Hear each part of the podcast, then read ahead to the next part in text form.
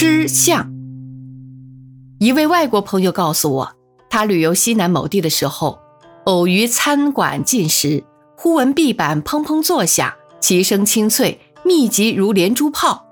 向人打听才知道，是邻座食客正在大啖其糖醋排骨。这道菜是这餐馆的拿手菜。顾客欣赏这个美味之余，顺嘴把骨头往旁边喷吐，你也吐，我也吐，所以把壁板打得叮叮当当响。不但顾客为之快意，店主人听了也觉得脸上光彩，认为这是大家为他捧场。这位外国朋友问我，这是不是国内各地普遍的风俗？我告诉他，我走过十几省，还不曾遇见过这样的场面，而且。当场若无壁板设备，或是顾客嘴部肌肉不够发达，此种盛况即不易发生。可是我心里暗想，天下之大，无奇不有，这样的事恐怕亦无发生之可能。《礼记》有“勿逆齿”之戒，大概包括啃骨头的举动在内。糖醋排骨的肉与骨是比较容易脱离的。大块的骨头上所连接的肉，若是用牙齿咬断下来，那龇牙咧嘴的样子便觉不大雅观。所以，歌不正不食，席不正不食，都是对于在桌面上尽善的人而言。啮骨应该是桌底下另外一种动物所做的事。不要以为我们一部分人把排骨吐得噼啪响，便断定我们的吃相不佳。各地有各地的风俗习惯。世界上至今还有不少地方是用手抓食的，听说他们是用右手取食，左手则专供做另一种肮脏的事，不可混用。可见也还注重清洁。我不知道像咖喱鸡饭一类黏糊糊的东西如何用手指往嘴里送。用手取食原是古已有之的老法。罗马皇帝尼禄大宴群臣。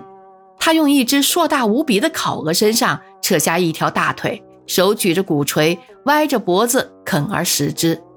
那副贪婪无厌的饕餮相，我们可于想象中得知。罗马的光荣不过尔尔，等而下之不必论了。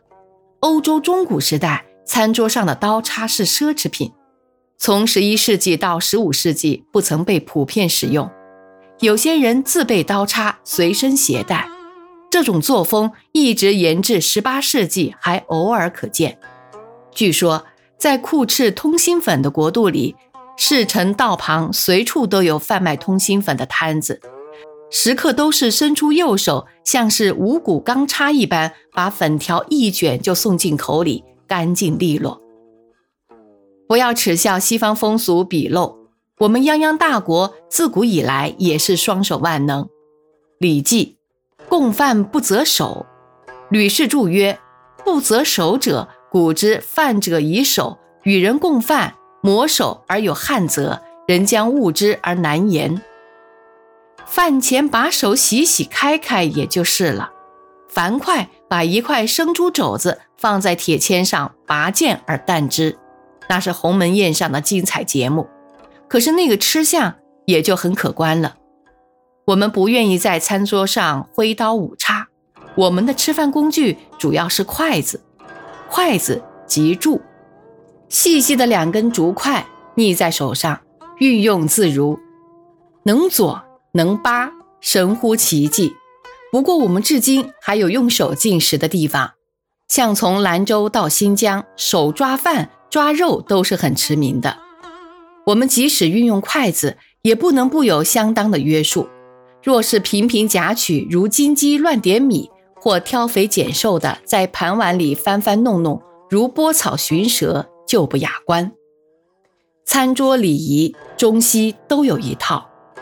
外国的餐前祈祷，兰姆的描写可谓淋漓尽致。家长在那里低头闭眼，口中念念有词，孩子们很少不在那里做鬼脸的。我们信而极少宗教观念，小时候不敢在碗里留下饭粒儿，是怕长大了娶麻子媳妇儿；不敢把饭粒儿落在地上，是怕天打雷劈。喝汤而不准吮吸出声是外国规矩，我想这规矩不算太苛，因为外国的汤盆很浅，好像都是狐狸请露丝吃饭时所用的器皿。一盆汤端到桌上，不可能是烫嘴热的，慢一点灌进嘴里去，就可以不至于出声。若是喝一口我们所谓的天下第一菜口蘑锅巴汤而不出一点声音，岂不强人所难？从前我在北方家居，邻户是一个治安机关，隔着一堵墙，墙那边经常有几十口子在院子里进膳，我可以清晰地听到呼噜呼噜呼噜的声响，然后是咔嚓一声，他们是在吃炸酱面。与猛吸面条之后，咬一口生蒜瓣儿。餐桌的礼仪要重视，不要太重视。外国人吃饭不但要席正，而且挺直腰板，把食物送到嘴边。我们食不厌精，会不厌细，要维持那种姿势便不容易。我见过一位女士，她的嘴并不比一般人小多少。但是他喝汤的时候，真能把上下唇搓成一颗樱桃那样大，然后以匙尖触到口边，徐徐吮饮之。这和把整个调羹送到嘴里面去的人比较起来，又近于矫枉过正了。人生贵适意，在环境许可的时候，是不妨稍微放肆一点。吃饭而能充分享受，没有什么太多礼法的约束，细嚼烂咽。或风减残云，均无不可。吃的时候已然自得，吃完之后抹抹嘴，鼓腹而游。像这样的乐事并不常见。我看见过两次真正痛快淋漓的吃，印象至今犹新。一次在北京的灶温，那是一片道地的北京小吃馆，绵连起处进来了一位赶车的，即是赶轿车的车夫。辫子盘在额上，衣襟掀起，塞进搭布底下，大摇大摆，手里托着菜叶裹着生猪肉一块，提着一根马兰系着的一撮韭黄，把食物往筐台上一拍：“掌柜的，烙一鸡饼，再来一碗炖肉。”等一下，肉丝儿炒韭黄端上来了，两张家常饼，一碗炖肉也端上来了。他把菜肴分成两份。一份倒在一张饼上，把饼一卷，比拳头要粗，两手扶着伫立的盘子上，张开血盆巨口，左一口，右一口，中间一口，不大的功夫，一张饼下肚，又一张也不见了，只吃到他青筋暴露，满脸大汗，挺起腰身，连忙打了两个大饱嗝。又一次，我在青岛寓所的后山坡上，看见一群石匠。在凿山造房，晌午歇工，有人送饭，打开笼屉，热气腾腾，里面是半尺来长的坡面蒸饺，工人蜂拥而上，每人拍拍手掌，便抓起饺子来吃，饺子里面露出绿韭菜馅儿，又有人挑来一桶开水，上面飘着一个瓢，一个个红光满面，围着桶舀水喝。这时候又有挑着大葱的小贩。